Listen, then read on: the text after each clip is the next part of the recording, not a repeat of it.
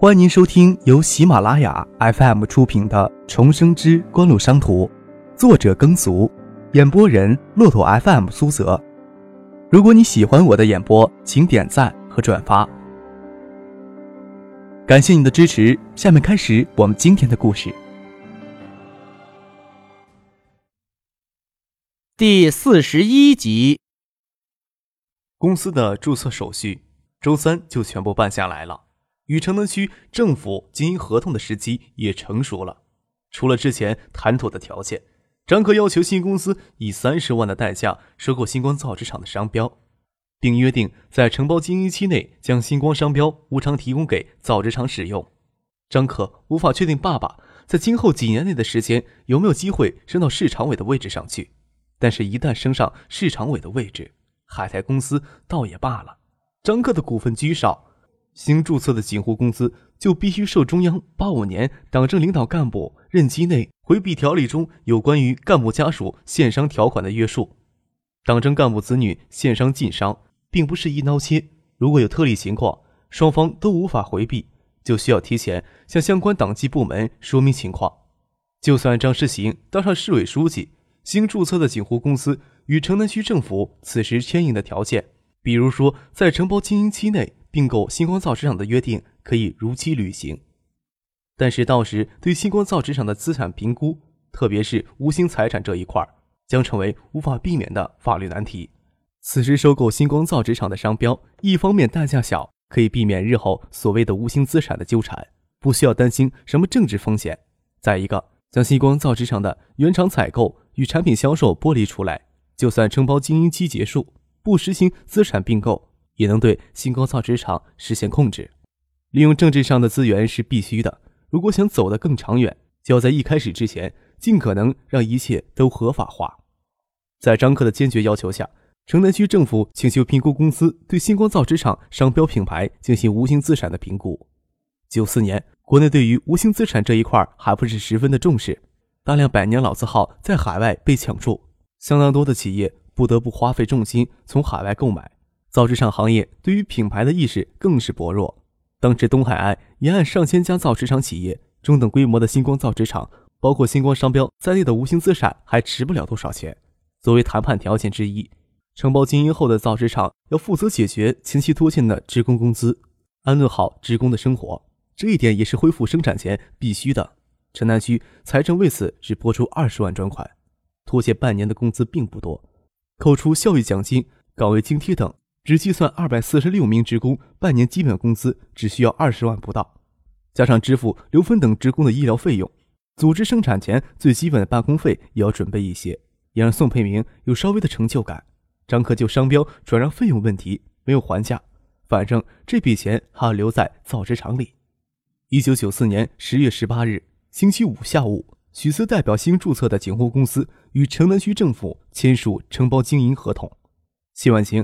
带着芷彤出席这天在新海通大厦内的简单签字仪式，包括周富等星光造纸厂的主要管理人员也列席了签字仪式。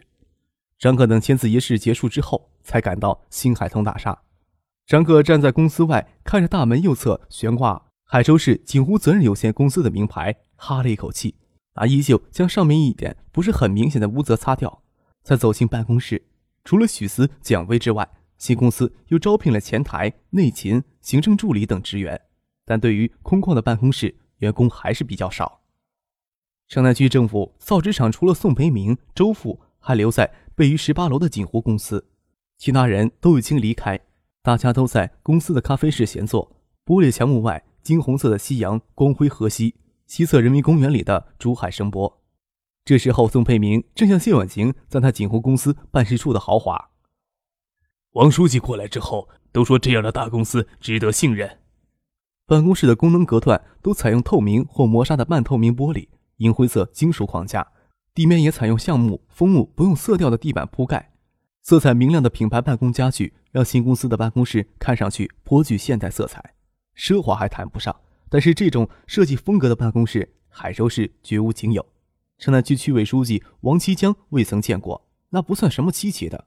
张克让今天所有列席签字仪式的人都会有耳目一新的感觉，加上办公室的租金、装修、支付给星光造纸厂的商标转让，加上新海通大厦停车场那辆令人侧目的奥迪车，公司的现金都已消耗殆尽。只是为了在众人心目中塑造起大公司的形象，就消耗对公司来说还弥足珍贵的近百万的资金。据思、蒋薇都有些费解，不过谢婉晴很支持张克的决定，或许他根本就没有干涉新公司的念头。看着张克走进来，宋培明站起来笑着说：“谢女士的代言人来了。”他对张克自然心怀感激。张克出现的前后，他在城南区的状态是迥然不同的。之前。因为造纸厂因为七八幺特大交通事故，他被同僚排挤，独立无援。之后，唐学谦、周富明相继肯定并支持他对星光造纸厂的处理意见。虽然周富明、唐学谦在市里有些小麻烦，但是在城南区还没有人敢抵触他们的权威。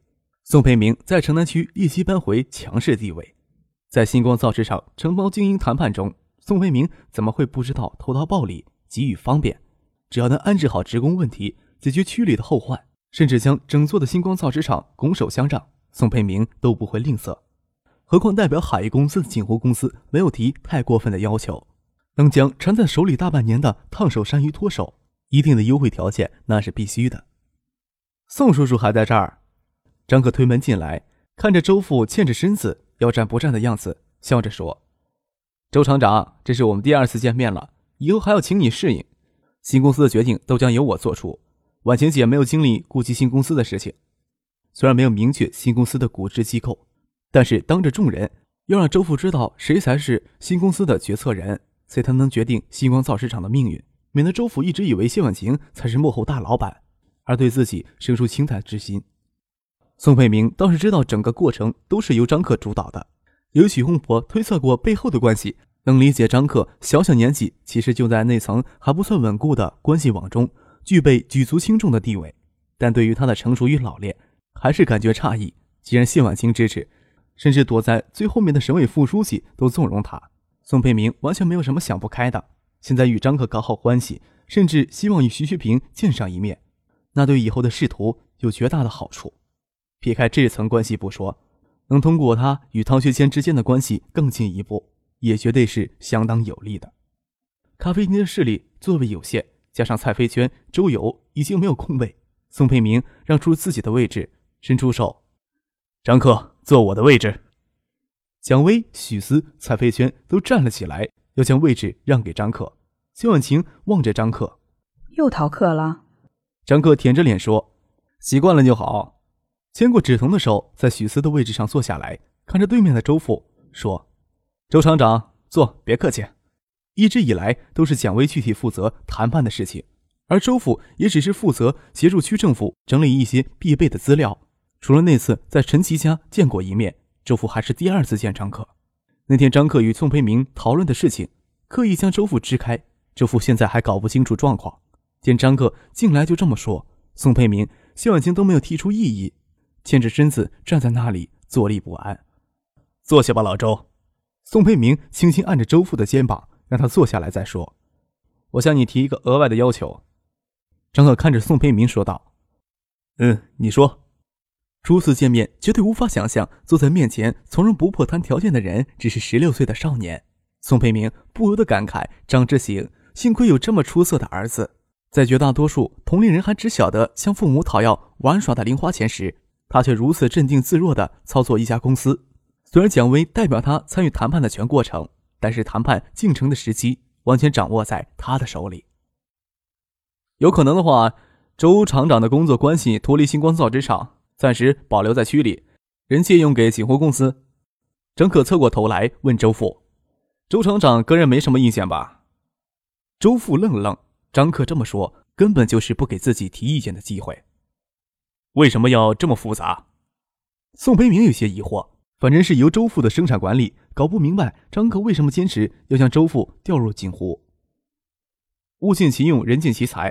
就我所了解的情况，周厂长在星光造纸厂拿的那份工资有些委屈他的才能，所以想到以锦湖公司借用的方式，方便给周厂长提高工资。星光造纸厂属于国有企业，就算给锦湖公司承包，周父是事业编制的在职干部。所以，周父在星光造纸厂基本工资与岗位津贴都是固定的。由于星光造纸厂的盈利由锦湖公司与城南区四六分成，从一年的盈利中拿出多少给员工发福利奖金的分配方案，就需要由城南区政府与锦湖公司一起讨论同意才能通过。星光造纸厂目前保留下来的管理人员当中，周富理所应当能拿到最高的奖金，但也不会比其他人高多少。听张科的口气，是要给周富大幅度涨工资。宋培明知道蒋薇在锦湖公司的薪资。直到给锦湖公司借用，薪资不会比蒋薇差多少，而工作关系留在造纸厂，绝对拿不到这么多工资。笑着说：“那去里给周父办停职留薪的手续，借用给锦湖公司，算是星光造纸厂节约一个人的开销。”张可毫不客气地说：“那我从现在起就把周厂长当成自己人使唤了。”您正在收听的是。由喜马拉雅 FM 出品的《重生之官路商途》。周父有些傻，自己的命运就给眼前的少年与宋培明三言两语就给决定了，又不能当众质疑宋培明，只有闷声不说话。宋培明看了看手表，说道：“离酒局开始的时间不长了，张克也过来了，是不是我们现在就过去？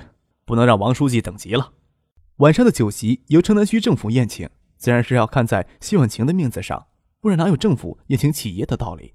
张克笑着说：“我出面不合适，王其江书记他们好几个人都认识我，不好介绍，就由蒋薇代表公司陪婉晴姐、蔡姐、周总去吧。”见婉晴点头答应，张克对周父说：“周厂长与蒋姐先留一下，等会儿你们再去酒店。”苏培明都把自己丢给锦湖公司了，周父只有闷声答应。周父在参观锦湖公司的时候，进入张克的办公室，但是之前谁也没有介绍说这是张克的办公室。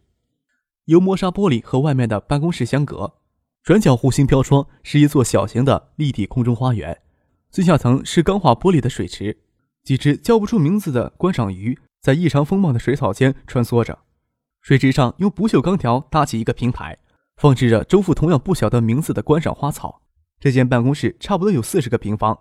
南侧与西侧都是通透的玻璃幕墙，樱桃红的实木办公桌靠近飘窗，西侧玻璃幕下放置着一组沙发与线条粗犷的玻璃机，旁边还有个小型的吧台。周父一直在想，使用这间办公室的人会是谁，想不到只是一个刚读高中的少年。张克请三人到西侧的沙发坐下来，拿过一份文件，递给周父，说道：“这是我拟定的聘用合同，周厂长看看，有什么不满意的地方。”希望尽快提出来。周父迟疑的接过来，随手翻看着，看到薪资那一档，任他心平如水，也忍不住心猛地跳了一下。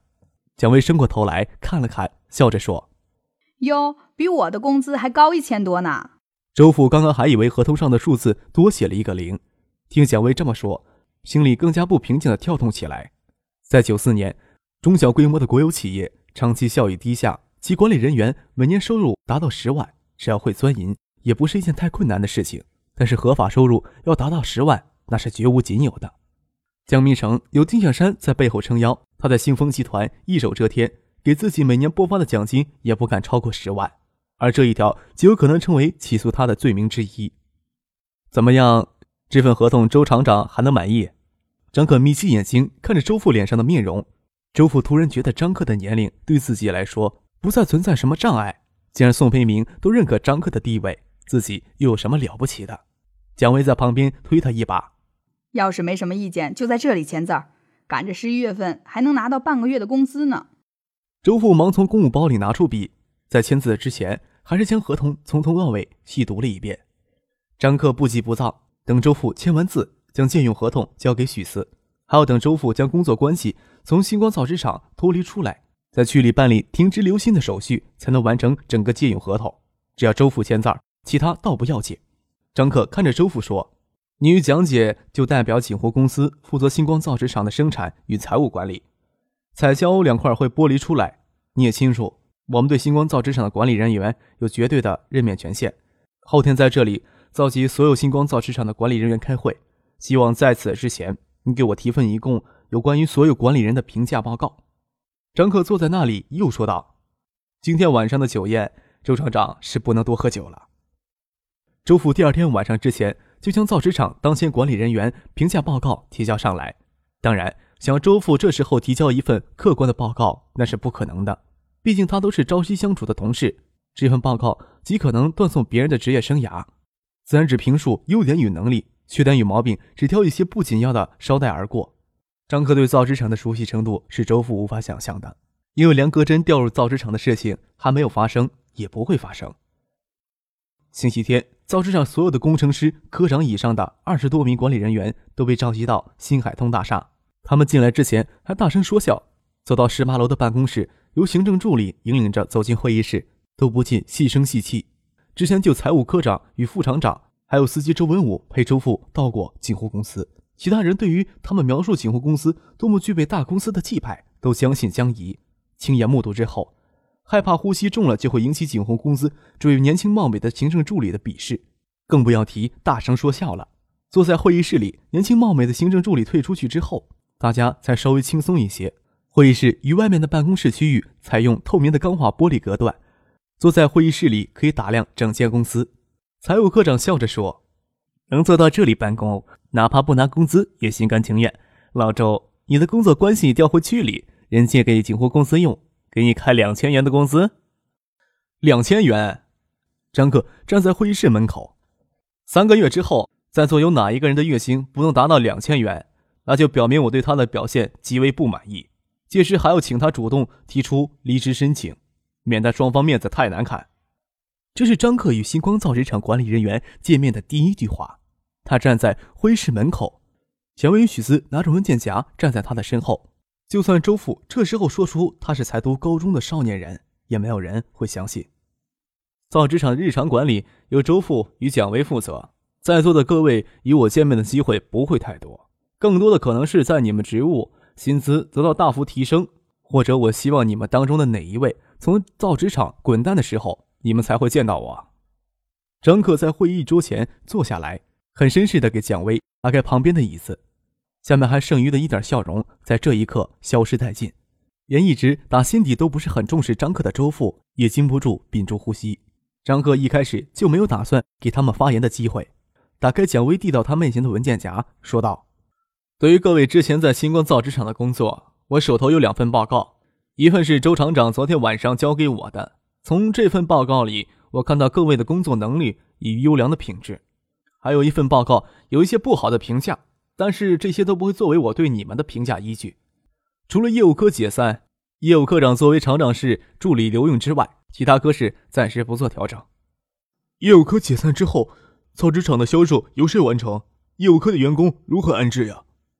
业务科长没有想到，开会的第一个消息对于他来说就是噩耗。海泰贸易将成为专门的纸品事业部，负责造纸厂的纸品。相信他们会更专业，销售渠道也会更丰富。张克平静地注视着业务科长，要让他知道他在自己面前没有要挟和谈判的本钱。在座的每一位都没有。原业务科的员工都会全部解聘，但会给他们一个提供面试的机会。只要他们有能力进入海泰贸易的纸品事业部，他们的薪资绝对会比现在要高一大截。张克又说道：“除此之外，采购科员工需要经过面试之后重新录用。”看着采购科长要说的样子，拿出一份报告，直接丢到他的面前。这是海泰公司办公用品的采购目录，你看一看。采购科长拿起海泰公司的采购目录，手都有些发抖了。本来想说能进采购科的那几位大爷背景都比较深，但想到蒋薇整天开到厂子转悠的那辆挂军牌的奥迪，他知情识趣的闭上了嘴。张克看向坐在自己左手边的周副，周厂长，员工补发工资的问题，下周之前解决掉。同时提交一份新厂子投产的报告给我，我希望在一个月内就做好新厂投产的准备。除此之外，还有别的问题吗？听众朋友，您刚刚收听到的是由喜马拉雅 FM 出品的《重生之官路商途》，作者耕俗，演播人骆驼 FM 苏泽。更多精彩有声书，尽在喜马拉雅 FM。